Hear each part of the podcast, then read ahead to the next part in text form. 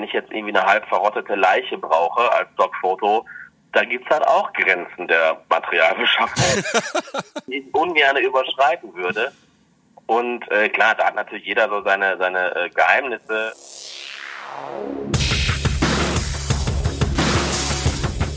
Die Szenemacher.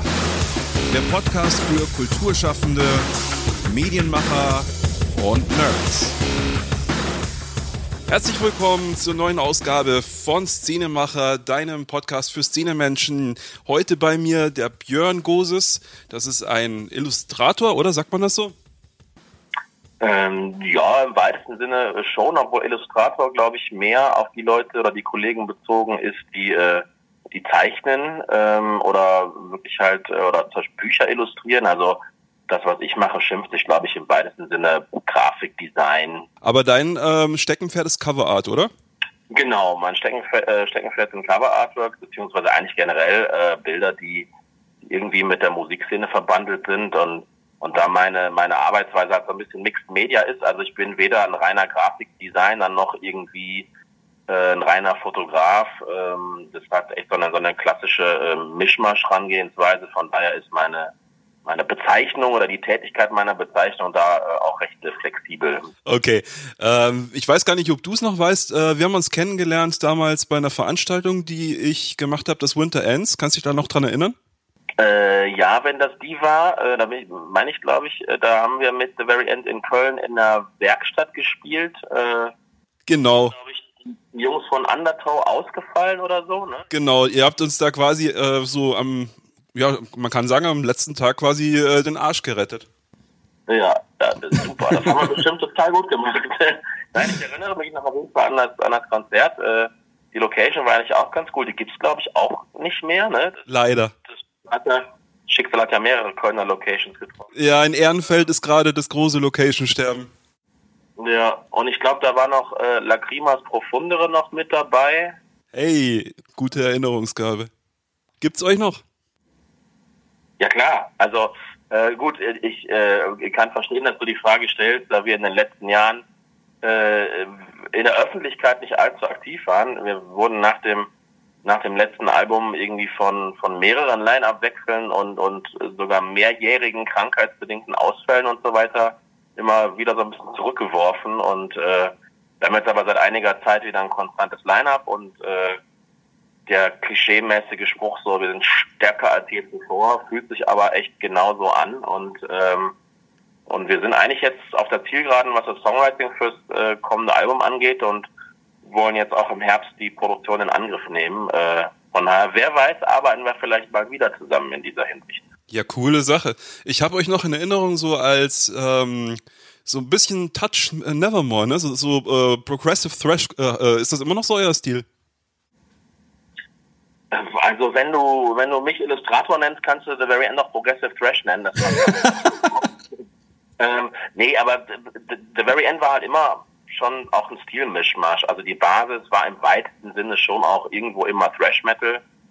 Ähm, wir hatten aber auch hier und da immer ein paar Death Metal Elemente, ein bisschen was Rockigeres, mal ein bisschen was, also proggig weiß ich nicht. Ähm, aber es gab auch immer schon melodischen Gesang und und vielleicht auch mal die eine oder andere etwas extravagantere Songstruktur. Also ist dann der Vergleich, den du da ziehst, geht für mich völlig klar. Also wenn, wenn wir da mit Nevermore verglichen werden, sehe ich das auf jeden Fall als, als Kompliment. Ja, doch, so, so ein paar Gesangslinien ähm, fand ich gehen in die Richtung. Ähm, aber du machst ja, wie gesagt, nicht nur Musik, sondern äh, du bist der Grafiker. Was ist jetzt eigentlich so dein, dein also bist du äh, zuallererst Musiker und dann Designer oder umgekehrt? Ich würde sagen, das kommt auf die Situation an. Also wenn ich auf der Bühne stehe, bin ich natürlich nicht da als Grafikdesigner und fühle mich dann natürlich auch als äh, Musiker und gehe, äh, ich will nicht sagen, ich gehe dann da in meiner Rolle auf, sondern in dem Teil meiner Persönlichkeit gehe ich zu dem Zeitpunkt auf. Ähm, und das eine kam sowieso irgendwie mit dem anderen. Also als ich begonnen habe, mich irgendwie für, für härtere Mucke zu interessieren und so in die Metal-Szene reinwuchs, beziehungsweise mit oder in dieser musikalisch sozialisiert wurde, habe ich zeitgleich auch direkt irgendwie das Interesse irgendwie an, an abgefahrenen Bilderwelten gehabt. Also es war tatsächlich parallel. Also du hast nicht irgendwie, ihr habt nicht irgendwie mal jemanden gesucht, äh, der euch das Artwork macht und hast gesagt, fuck it, mache ich einfach selber, sondern äh, du hast da auch parallel ein Interesse entwickelt. Ja, die, doch, so, so eine Situation gab es auf jeden Fall auch. Das war aber natürlich, ähm, nachdem ich schon so ein bisschen hobbymäßig das irgendwie auch gemacht habe. Und, wenn, und äh, äh, da gab es dann sehr wohl die Situation, das war nämlich beim ähm, ja, beim dritten Nightingales-Album im Jahr 2000, die, das Nailwork-Album haben wir da rausgebracht. Und es war schon bei den ersten zwei Alben so, dass ich immer derjenige war, der halt quasi äh, zuständig war, sich um, um Sachen wie Cover Artwork und so weiter zu kümmern, es aber halt nicht selber gemacht hat, sondern halt mit den entsprechenden äh, Künstlern zusammengearbeitet hat, äh, beziehungsweise mit denen einfach halt kommuniziert hat, was man sich so vorstellt oder wünscht. Und beim ersten Nightingales Album war das halt noch der Andreas Marschall, äh, den ja sicherlich einige von den von den Hörern kennen, also eine Koryphäe im, im, im deutschen und doch nicht nur im deutschen, halt eigentlich im weltweiten Metal-Bereich, was irgendwie seine Bilder angeht für äh, Blind Guardian, Obituary und zahllose weitere Bands. Ähm, das war aber so eine klassische Geschichte. Äh, der kleine Björn von Nightingale fragt mal beim Andreas Marschall an, ob er Bock hat, das Artwork zu machen und dann hat er es gemacht. Mhm. Beim, beim zweiten Album sah das schon so aus, dass ich mir relativ viele Gedanken gemacht habe, äh, was das Artwork-Konzept angeht, also vom Thunderbeast-Album. Und da habe ich, das, das ist auch völlig abgefahren, das kannst du heute eigentlich keinem mehr erzählen. Ähm, da habe ich damals mit, mit meinem Kollegen Thomas Everhardt, der damals das Artwork gemacht hat, habe ich damals quasi gemeinsam mit dem bei ihm im Arbeitszimmer vor seinem Rechner gesessen und gesagt, okay, das will ich jetzt so und das will ich so. Also ich war, ich war, glaube ich, die ultimative Nervensäge. Und an, an, an seiner Stelle hätte ich mich irgendwie hochkant rausgeschmissen, glaube ich. Aber es hat irgendwie trotzdem cool funktioniert und das äh, halte ich ihm äh, bis heute zugute. Ja, beim dritten Album war es dann so, dass ich mir dachte, äh, irgendwie äh, kann ich doch nicht anderen Leuten ständig damit auf den Sack gehen, so, ich probiere es halt einfach mal selber. Und ich hatte, hatte aber auch natürlich vorher schon, schon Bock drauf und hat sich halt parallel so entwickelt, aber dass ich dann wirklich Cover Artworks gemacht habe, ist dann halt eben eine Mischung gewesen aus äh, Spaß an der Freude und dem, dem Notstand, dass man, dass man selber halt seine Sachen geschissen kriegen möchte, ohne dass, dass irgendwie zu viel externe äh, Köche unter Umständen vielleicht den Brei verderben oder so. So, jetzt kommen wir mal zu einer Geschichte, die ich sehr interessant finde. Und zwar hast du dich mit zwei Kollegen zusammengeschlossen. Painted in Blood nennt ihr euch, oder? Mhm. Und ähm, ihr, ihr stellt auf Festivals aus. Äh, Rockhard und das Rockhards Festival, wenn mich nicht alles täuscht. Ich weiß nicht, ob da noch irgendwas anderes ansteht. Ähm, wie kam es zu dieser Idee? Ja, da muss ich auch ein bisschen weiter ausholen. Ähm, wir kennen uns alle schon seit, weiß ich nicht, 20, 25 Jahren vielleicht sogar. Ja, und es war halt so, dass, dass wir uns halt ähm, primär auch im Zuge der, der Mucke halt über den Weg gelaufen sind. Also ähm, weiß, dass man halt damals auf irgendwelchen lokalen kleinen Underground-Gigs war äh, oder halt eben, ich weiß gar nicht genau, ob wir selber gemeinsam schon mal auf der Bühne standen, aber äh, Thomas äh, und Jan, die hatten beide Male, äh, beide gemeinsam eine Band, ein paar Jahre Breeding 4 hieß die die waren ihrer Zeit auch so ein bisschen voraus. Es war im weitesten Sinne so eine Art Crossover-Metal. Also schon noch ein bisschen Hip-Hop-Anteil drin und viel Groove und so ein bisschen White Zombie und sowas, um das mal irgendwie grob einzuordnen. Und gut, ich war damals halt eher so auf der, der Black Metal-Schiene unterwegs, äh, aber trotzdem war man auf den lokalen Konzerten, die man irgendwie so mit 16, 17 abgrast, da war man trotzdem andererseits auch sehr scheuklappenfrei unterwegs, fand ich. Das hat sich alles sehr gemischt. Auch die Line-Ups der Bands waren teilweise total konträr, aber trotzdem Bock gemacht und alle haben zusammen gefeiert.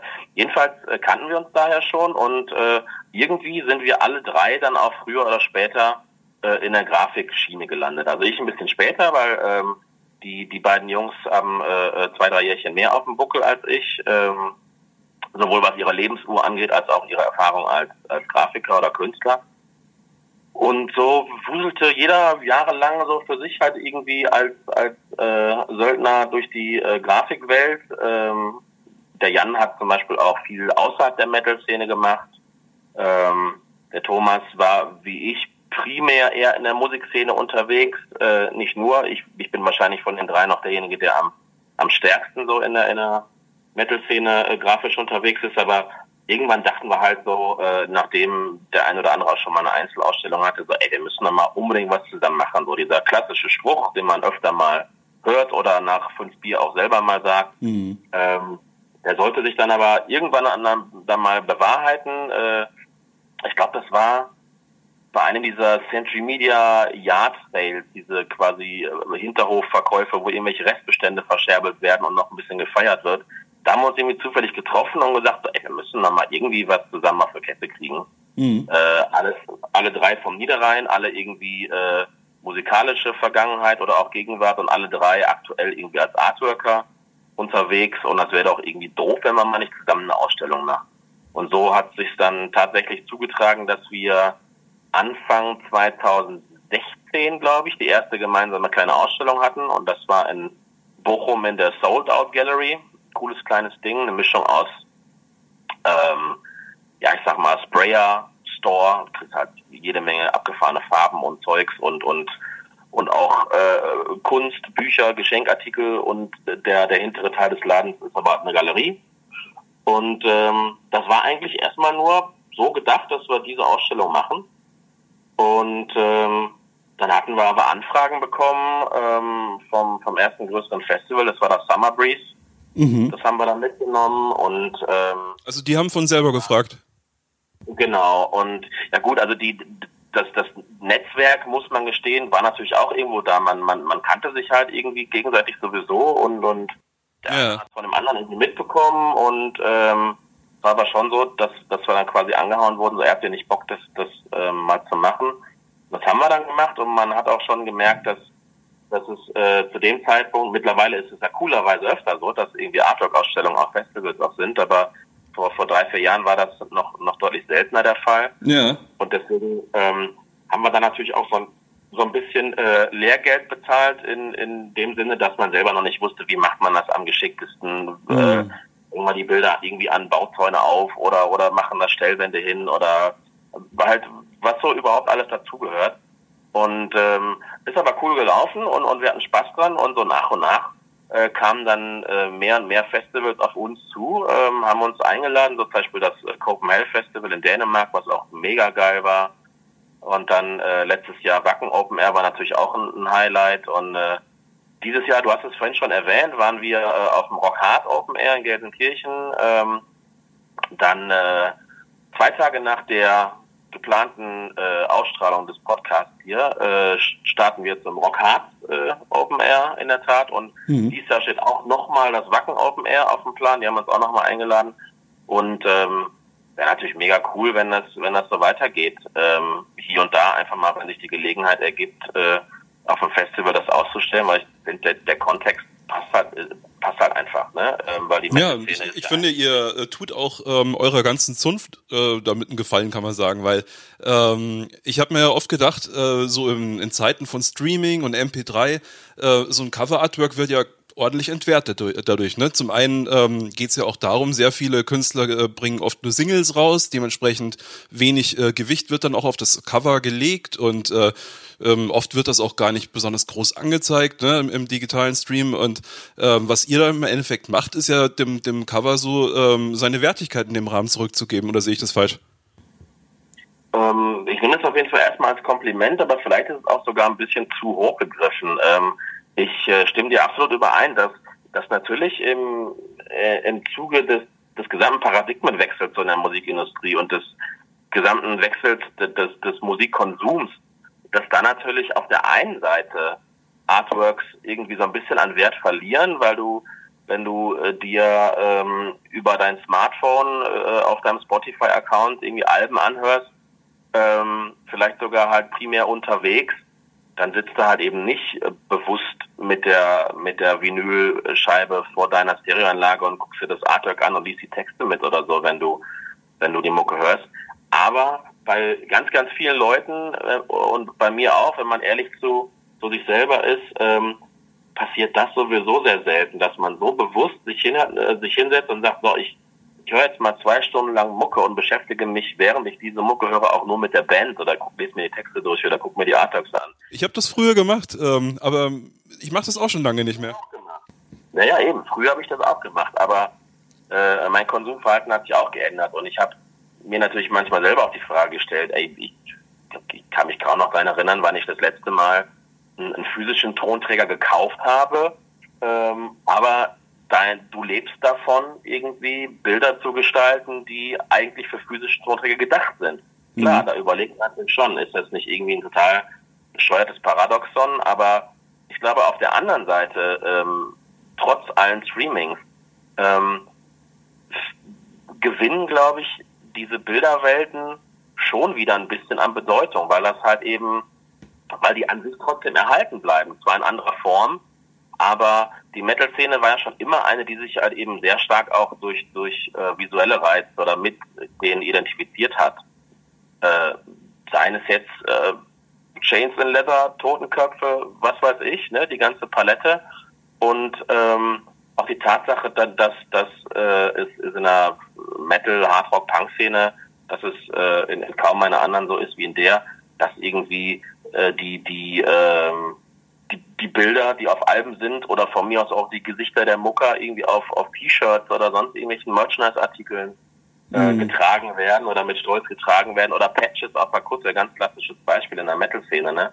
Aber das war jetzt ähm, von eurer Seite aus nicht unbedingt eine Antwort, dass ihr gesagt habt, hey, ähm, dann äh, gucken wir, dass wir unsere Arbeit vielleicht auch auf den Live-Bereich ausweiten, damit das irgendwie ähm, mehr zur Kenntnis genommen wird oder so. Nee, also das, das war natürlich schon irgendwo auch ein cooler Nebeneffekt, dass man diesen Hintergedanken auch äh, äh durchaus dann haben kann oder halt irgendwie umsetzen kann. Aber die primäre Idee war eigentlich wirklich, wir müssen mal einfach was zusammen machen, so völlig unabhängig von irgendeinem von irgendeinem ähm, Statuswechsel des, des, des Artworker-Berufes oder so. Wir hatten einfach Bock drauf, das zu machen.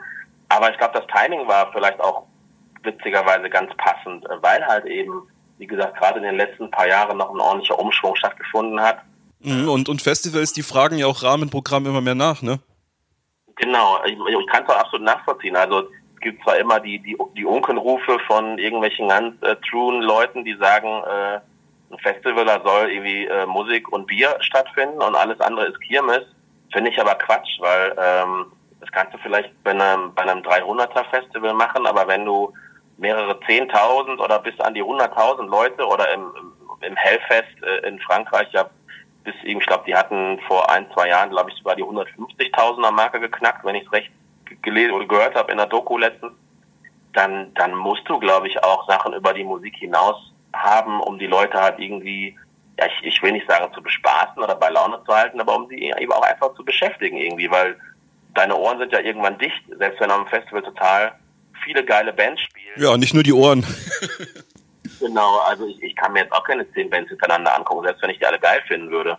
Ja. Ich muss jetzt, ich muss jetzt dann kein Riesenrad haben und äh, muss irgendwie keinen äh, Klodeckel-Weitwurf machen können auf dem Festival, aber halt ein Rahmenprogramm, was irgendwie eben äh, auch sich aus der eigenen Szene heraus generiert oder eben dazu passt, wie irgendwie die Ausstellung von von Artworks oder von irgend von, von mir aus irgendwelche, wie sagt man so schön, Panels oder so, ne, wo, wo sich über die Musikindustrie unterhalten wird oder so wie bei den Hamburg Metal Days, ne? Oder gibt es das woanders auch noch so? Ganz genau, das genau, da, da war ich übrigens letztes Jahr auch mit Illustrations äh, als als Einzelausstellung quasi und genau, da gab es auch sowas und Sowas finde ich dann mega interessant. Oder von mir ist irgendwelche Workshops oder Clinics oder wie sich der ganze Kram auch schimpft. Macht auch Sinn, weil es sind ja auch viele Musiker unterwegs. Ja, eben. Und äh, das, das finde ich sind immer schon Rahmenprogrammpunkte, die, die, die cool sind, die einfach die Bandbreite von so einem Festival erweitern und die werden ja auch oft gut angenommen. Und wenn du da keinen Bock drauf hast, ich meine, du kannst ja selbst auf dem Backen Open Air kannst du dir alle Tage nur den, den undergroundigsten truen Scheiß angucken und mit dem ganzen anderen Kram nichts zu tun haben. Und du kannst dir natürlich auch den ganzen Tag JVO anhören und Bullenreiten machen, ne? Das ist ja dir überlassen. Ja, und ich meine, äh, der Effekt, dass ja die ähm, zu kräftigeren Bands aussterben, den spürt man ja mittlerweile auch. Und ich denke mal, die Festivals sind schon auch bemüht, ähm, Sachen anzubieten, die für sie selber ein Branding darstellen. Äh, und ich denke mal, da kann man gerade beim Rahmenprogramm sehr viel machen, ne?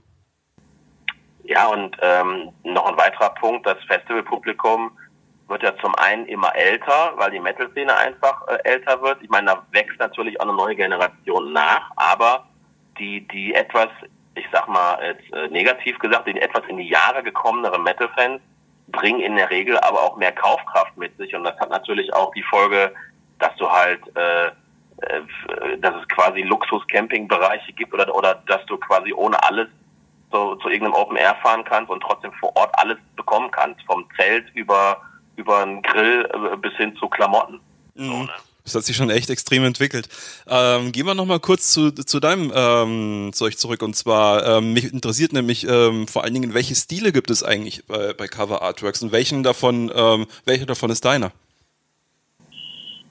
Das ist eine gute Frage. Ähm, ist natürlich immer schwierig, sich selber stilistisch einzuordnen. Ähnlich, äh, als wenn dich jemand fragt, was deine Band für eine Mucke macht. Da kannst du es vielleicht sogar noch einfacher sagen. Mhm. Ähm, also ich habe schon den mehr oder weniger neumodischen Ansatz, dass ich ähm, primär mit Fotos arbeite, die ich dann halt nachher ähm, durch den Wolf drehe. Im Endeffekt kann man es vergleichen mit, mit äh, Samples, ne, aus dem Audiobereich. Äh, Samples-basierte äh, Musik ähm, nimmt ja auch Versatzstücke aus alten Vinylscheiben oder ähm, irgendwelche Beats und setzt die dann wieder mit zu komplett neuen äh, Arrangements zusammen. Ja, so ein bisschen, wobei beim, beim Sampling und so weiter ja die Sache ist, dass du dass du wirklich existente Sachen nimmst und die neu zusammenbaust. Das wäre jetzt ja so, als, als würde ich irgendwie Bilder von, von irgendeinem anderen Künstler nehmen und da was Neues draus basteln. So ist es ja nicht. Also ich versuche natürlich schon alles, was ich zum Beispiel selber fotografieren kann, auch selber zu fotografieren. Ah, okay, also du, du, du greifst jetzt nicht auf Stockmaterial oder sowas zurück? Also äh, manchmal greife ich insofern auf Stockfotomaterial zurück, dass, dass du natürlich ähm, nicht immer alles wirklich selber fotografieren kannst, was du brauchst. Ähm, entweder hat es äh, logistische oder budgettechnische Gründe, dass ich, äh, wenn ich für ein, für ein Albumcover, was ich jetzt ein paar hundert Euro kriege, kann ich dafür nicht irgendwie mal eben in die Alpen jetten, weil ich eine geile Bergkette fotografieren muss dafür, ne? Oder irgendwelche Fantasy-Geschichten. Du kannst ja zum Beispiel keinen Drachen oder sowas äh, ähm, äh, erfinden. Zum Beispiel. So, sowas gut, sowas wäre jetzt auch nicht so mein Style, irgendwie Drachen unterzubringen, aber um, um dein Beispiel aufzugreifen, äh, wenn ich jetzt irgendwie eine halb verrottete Leiche brauche als Stockfoto, da gibt's halt auch Grenzen der Materialbeschaffung, die ich ungern überschreiten würde. Und äh, klar, da hat natürlich jeder so seine, seine äh, Geheimnisse. Ähm. Wie viel bist du bereit zu opfern? das wäre also die Frage an den Musiker. Genau, das sind die besagten Geheimnisse. Sag mal, wo kriegst du eigentlich dein Fotomaterial her? Nee, aber ähm, letztlich, wie gesagt, ähm, ist es bei meinen Artworks schon irgendwo eine Art, äh, also grundsätzlich ist, ist es für den einen oder anderen vielleicht ein Fotorealismus, wobei natürlich auch viel surrealistische Elemente bei mir drin sind.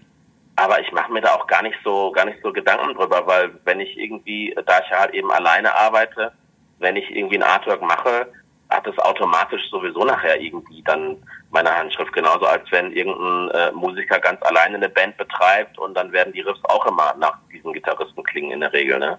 Okay. Ich habe natürlich auch andere, andere Ansätze zum Beispiel. Also ich trenne bei mir so ein bisschen zwischen, äh, zwischen Album-Artwork beziehungsweise Artworks, die irgendwie auf Papier gedruckt werden und, und äh, Shirt-Artworks, weil ich finde ganz oft, dass, dass Sachen, die, die irgendwie eher fotorealistisch sind, auf auf Textil nachher als Shirtmotiv zum Beispiel weniger, weniger cool wirken. Da habe ich dann eher so die Herangehensweise, dass ich eher äh, reduzierter, äh, archaischer, bisschen grober arbeite, ohne, ohne Farbverläufe, alles so ein bisschen dreckiger. Mm, finde ich super, weil ich finde es auch immer recht billig, wenn äh, dann einfach irgendwie das Cover-Artwork so aufs Shirt geklatscht wird. Das sieht nach nichts aus, finde ich. Ja, äh, klar, da gibt es natürlich im Metal-Bereich ganz, ganz schlimme Beispiele. Also sowieso zeichnet sich ja die Metal-Szene auch nicht flächendeckend durch guten Geschmack aus, was Artworks angeht, ne? Was, wenn man sich mal so umguckt. Ich meine, wird trotzdem gekauft, weil die Leute halt, denen geht's dann ja gar nicht primär um das Motiv, sondern darum, dass es irgendwie das neue Cover von ihrer Lieblingsband ist. So, ne? Da, da, das, da werden halt dann die die Uniformen angelegt quasi. Ich find's ja immer ganz cool, ähm, wenn, wenn das so ein Insider-Ding ist, wenn äh, auf den ersten Blick erstmal äh, so ein, äh, jemand, der dann auch die Band hört, überhaupt erst weiß, dass es sich um ein Shirt von dieser Band handelt. Mhm. Ich habe ich hab oft selber den äh, diesen Ansatz und äh, ich trage selber zum Beispiel auch fast keine Bandshirts und wenn, dann sind es auch so ganz, ganz dezente meistens und ähm, ich habe aber bei, bei meinen eigenen Bands die Erfahrung gemacht, dass diese dezenten Dinger öfter sind, oder die, diejenigen sind, die sich am schlechtesten verkaufen. Manchmal wollen die Leute halt von 20 Meter äh, erkennbar sein, dass es irgendwie ein Slayer-T-Shirt ist und dass es kein kein dezentes Kunstwerk auf dem T-Shirt ist, wo, wo der Betrachter erstmal gucken muss, ah, das ist aber ein schönes Shirt, von welcher Band ist das denn? Ja, ich denke mal, das ist ganz grob, Ja, das ist ganz grob stilabhängig, glaube ich. Also äh, so ja. diese diese Prophecy Production Bands oder so, da kann ich mir das sehr gut vorstellen mit diesem subtilen Insider-Ding. Dann äh, zum Beispiel jetzt im Heavy Power Bereich gar nicht. Äh, wo du gerade Prophecy erwähnst, da muss man auch sagen, diese, solche Labels gehören natürlich auch zu den löblichen Ausnahmen, die wirklich auch jeden, also zumindest von meiner Warte aus jeden Release irgendwie, auch was das äh, optische angeht, äh, oder auch nicht nur das optische angeht, sondern auch das Packaging wirklich ist. Manchmal ist da, was weiß ich, eine Holzbox oder irgendeinen extravaganten Pappschuber oder so. Äh, äh, die äh, zeichnen sich öfter dadurch aus, dass sie auf sowas Wert legen. Was natürlich auch über ein cooles Artwork hinaus eine ein geile Gegenströmung ist zu dem ganzen Streaming-Kram, dass du wirklich versuchst, wertige oder interessante Produkte einfach an den Start zu bringen und äh, nicht nur irgendwie halt das, das 0815 billig Jewel Case. Okay. Ähm, du hast vorher gesagt, du kannst äh, von den Artworks leben. Sind das dann wirklich ähm, tatsächlich nur die, die Arbeiten für Musiker, die du machst, oder hast du da auch äh, Kunden außerhalb der Musikbranche? Ähm, sehr wenig. Also hier und da schon mal, ähm, aber ich sag mal zu, ich würde mal sagen, 85, 80, 85 oder irgendwas zwischen 80 und 90 Prozent generiert sich schon irgendwie aus der aus der Musikszene und davon ist wiederum auch der Großteil wirklich aus der Metal-Szene. Ein paar Kooperationen außerhalb der, der Musikszene gibt's auch. Zum Beispiel ein cooles, äh, cooles Klamottenlabel aus Duisburg, Stahlkind heißen die, die sich halt sehr auf, auf ähm, lokale äh, Industriegeschichte quasi beziehen und da halt diverse, diverse Motive von mir für für T-Shirts und, und äh, diverse andere Artikel gestalten lassen, also halt eben primär auf, auf Stahlindustrie bezogen. Ähm, oder hier und da ist auch mal ein, ein Buchcover dabei für einen Autor. Ähm, das war es aber dann eigentlich fast auch schon. Also mhm. es gab zwar mal Zeiten, wo ich, äh, äh, weil ich halt eben schon auch davon leben wollte, auch hier und da mal irgendwelche ganz stupiden äh, Sachen gemacht habe, irgendwelche Event-Flyer oder sowas. Aber das waren dann halt so diese Brot- und Butterjobs, die, die auch nicht wirklich Spaß machten, weil halt künstlerisch die Herausforderung gleich null war. Ähm, was würdest du sagen, hat äh, letztendlich den Ausschlag dafür äh, gegeben, dass du es professionell machen konntest? War das die, ähm, war das das Netzwerk, das du hattest, oder war das äh, die Skills, die du hattest, oder was, was glaubst du war so der, der springende Punkt, dass du gesagt hast, hey, äh, heute stehe ich da, dass ich quasi von Metal leben kann? Ähm, zum einen vielleicht einfach der, der Wille, das machen zu wollen. Ähm, zum anderen hatte ich irgendwann kein Monatsticket mehr, weil ich kein Student mehr war. nee, also ich, ich, ich habe natürlich, äh, um, um den, den Punkt ein kleines bisschen äh, weiter auszuholen, ähm, äh, ich habe halt als, als zu der Zeit damals mit, mit Nightingale relativ viel passierte, ähm, war ich nach dem Abi halt eine Zeit lang Student und habe halt so ein bisschen nebenher gejobbt irgendwie, ähm, was aber alles nur so Dinger waren, wo klar war, das macht jetzt halt irgendwie temporär ein paar Monate oder vielleicht ein, zwei Jahre ein bisschen, um, um dich finanziell über Wasser zu halten, aber das ist nicht das, was du machen willst. Und äh, in der Zeit hat aber schon so, so ganz taghaft, äh, haben schon so die ersten Schritte als Grafiker stattgefunden, aber halt noch irgendwie unkommerziell. Wenn ich mal kurz unterbrechen darf, ähm, was hast du denn zu der Zeit studiert und wo hätte es eigentlich hingehen sollen?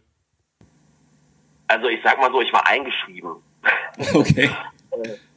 äh, äh studiert habe ich äh, dann doch eher überschaubar wenig. Also ich war eingeschrieben in der Universität Köln für Philosophie, äh, Musik, Wissenschaft und Ur- und Frühgeschichte, weil da war nämlich überall kein NC drauf. Ja, aber da, die Richtung ist auf jeden Fall schon klar, ja. Hm? Ja, nee, ich, ich muss gestehen, ich hatte auch Bock drauf irgendwie, war dann auch mal bei einer Vorlesung, bin aber nach der Hälfte raus und dachte, boah, auf euch, die Idioten, habe ich voll keinen Bock war dann auch erst wieder an der Uni zur Exmatrikulierung. Ähm, zwischendurch, bin ich, zwischendurch bin ich von Köln nach Essen gezogen, war da halt äh, zwar noch ein paar Jahre weiterhin Student, aber habe eigentlich mich immer dann mit irgendwelchen Nebenjobs, wie gesagt, über Wasser gehalten und parallel dazu äh, zog halt die, die Grafiksache immer, immer weitere Kreise so ein bisschen eben, äh, dass es begonnen hat, ist ja dann aus, aus Eigenbedarf und dann hier mal eine Kumpelband und da mal deren Demo gestalten und als es dann langsam ein bisschen mehr losging und man auch hier und da mal ein bisschen Geld dafür bekommen hat und dann äh, dann doch mehr Aufträge gekommen hat, dann äh, habe ich halt irgendwann gemerkt, so, hm, okay, da könnte ja was draus werden und du hast da auch Bock drauf und äh, ähm, großartig was anderes gelernt hatte ich dann ja auch nicht, weil ich als faule Sau dann mein Studium halt ja eben nicht wirklich durchgezogen habe. Und ähm, so hat sich das eine nach dem anderen einfach ergeben. Also ja, faule Sau ist ja dann relativ, ne? Da hast du ja doch einiges äh, gemacht. Ähm, wie ist denn das heute? Wenn äh, hast du mittlerweile ähm, bist du an dem Punkt, wo du auch äh, Aufträge ablehnst? Mm, auf jeden Fall. Also das ist dann meist aber, weil, weil eine Band mit einem total bescheuerten Konzept ankommt, wo ich mir denke, ey, das sieht total kacke aus, äh, will ich nicht machen, äh, dann biete ich in der Regel irgendwie eine andere Lösung an, nach dem Motto, ey, was haltet ihr von, ne, wenn wir den Albumtitel so und so umsetzen?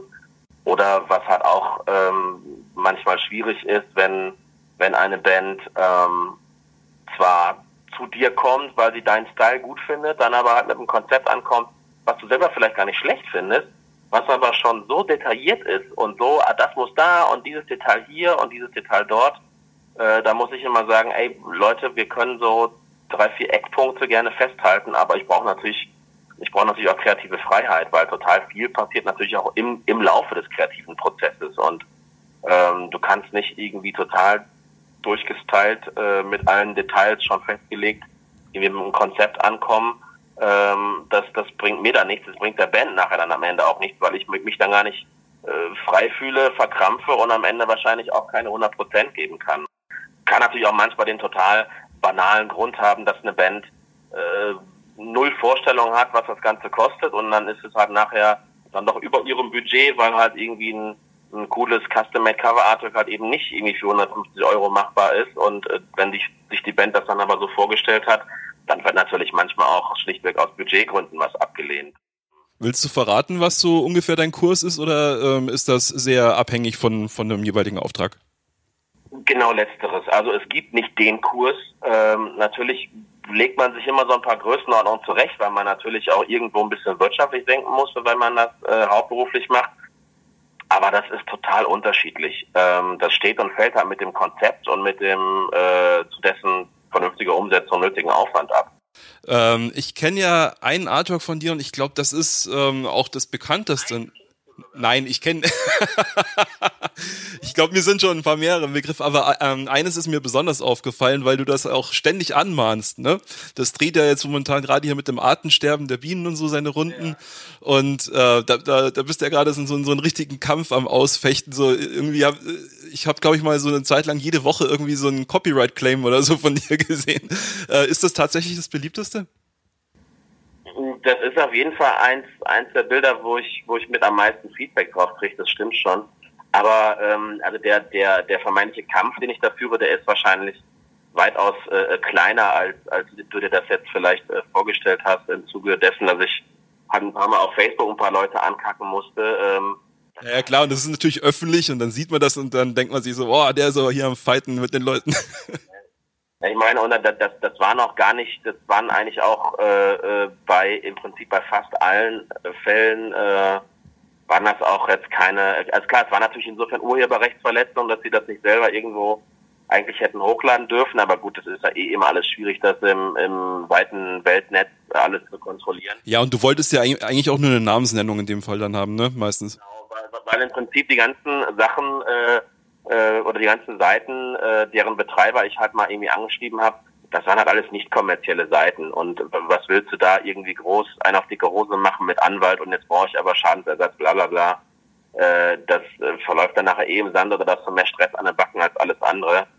Zumal die, die Seiten, äh, bei denen ich mich dann gemeldet habe, im weitesten Sinne auch einen für mich nachvollziehbaren Zweck erfüllten oder oder ich sag mal jetzt ganz platt, das gut gemeint haben. Ne? Ja. So, äh, und ähm, dann hätte ich es natürlich trotzdem nett gefunden, weil es ist ja für mich dann auch ein, ein Promo-Effekt, der dann natürlich flöten geht, wenn das Bild einfach ohne Namensnennung halt irgendwie gepostet wird. Da habe ich dann drum gebeten und das wurde in der Regel dann auch erfüllt. Ähm, von daher ist das okay, aber da gibt's da ganz an, da gibt's da ganz andere Kaliber. Ein, äh, ein äh, Künstlerkollege von mir, der hat, äh, der hat ein Bild gemalt, was ständig weltweit auf diversen Produkten abgedruckt wird. Von Handyhülle über äh, runde Mäntelchen bis hin zu was weiß ich, was Plattencovern, wird halt ungefragt dieses Motiv mal in der Originalversion, mal in einer schlecht bearbeiteten Version geklaut und damit halt Geld gemacht. Also wirklich halt eine kommerzielle, also wirklich in kommerziellen Kontext verwendet. Und äh, der hat dann natürlich entsprechend damit zu tun, wirklich dagegen vorzugehen, weil er es nicht möchte und weil das wirklich auch eine andere Hausnummer ist, weil dann halt eben auch entsprechend Geld fließt. Ist klar. Ja, dann sage ich schon mal Danke dir soweit. Und ähm, wie ist das hier nochmal mit The Very End? Ähm, Gibt schon Live-Dates, wann man euch wieder sehen kann? Ähm, ja, wir äh, sind dies Jahr nicht mehr so äh, live aktiv. Wir haben jetzt noch, äh, wir haben zwar noch ein, ein zwei Anfragen äh, laufen, ähm, aber ich glaube, die einzige bestätigte Show, die wir im Laufe dieses Jahres noch haben, ist äh, Anfang September beim äh, Metal the Hood Open Air. Das ist so ein kleines, feines, äh, im Familienkreis organisiertes Open Air äh, bei Mönchengladbach. Ähm, da spielen wir unter anderem mit äh, Motor Jesus, äh, Metamorpha und noch zwei, drei anderen Bands. Mhm. Ähm, bei Harkon ist es äh, aktuell ein kleines bisschen aktiver an der an der Live-Front. Da spielen wir jetzt noch ähm, äh, Mitte August auf dem Turok Open Air, was eine sehr geile Sache wird, mit unter anderem Queensryche und äh, anderen geilen Bands. Ja, kann ich nur empfehlen. Ist übrigens umsonst, also kann man sich auf jeden Fall mal reinziehen. In Essen ist das, ne? Viehhofer Platz, meine ich. Genau, Essener Innenstadt, Viehhofer Platz, also quasi der gleiche Ort, wo auch ungefähr einen Monat vorher das äh, ebenfalls kostenlose Nord Open Air veranstaltet wird. Und äh, ich glaube, da kann sich Essen wirklich äh, beziehungsweise nicht Essen, sondern Macher der beiden Open Airs durchaus auch mal selber auf die Schulter klopfen, dass beide irgendwie Jahr für Jahr äh, für Nöppes in der Essener Innenstadt so ein äh, durchaus konkurrenzfähiges Festival-Line-Up auf die Beine stellen. Das ist schon eine sehr geile Sache. Und wie viel Uhr spielt ihr da? Äh, mit Hakon, ähm, die genau Running Order bzw. die Zeiten stehen noch nicht fest. Wir werden auf äh, Position 1 oder 2 äh, spielen am Samstag, das ist der 17.8. Ähm, aber Uhrzeiten und so weiter, das wird sich alles noch in den nächsten Wochen klären. Okay, also der Link kommt dann eh nochmal in die Show Notes. Da könnt ihr nochmal bei der Facebook-Seite von der Band äh, nachgucken. Die werden dann am Anfang relativ spielen, also seid früh da, wenn ihr die Jungs sehen wollt. Ähm, jo, und äh, wir beide freue ich äh, mich, dass wir so einen tollen Blausch hatten. Ja, ich äh, bedanke mich auf jeden Fall äh, für dein Interesse und für den äh, für das entspannte Gespräch. Ich gucke mal gerade auf die Uhr. Wir sind tatsächlich schon ein gutes Stündchen dabei. Mal gucken, was du nachher daraus äh, zusammenschnippelst für unsere lieben Hörer. Genau, also das, was ihr jetzt hier hören werdet, sind keine Stunde, so viel kann ich schon mal sagen. Gut amüsiert und ihr werdet das Best-of zu hören bekommen. Genau so sieht's aus. In diesem Sinne, vielen Dank an dich, David, und äh, an alle Hörer. Bis äh, bald. Ja. Herzlichen Dank. Bis dann.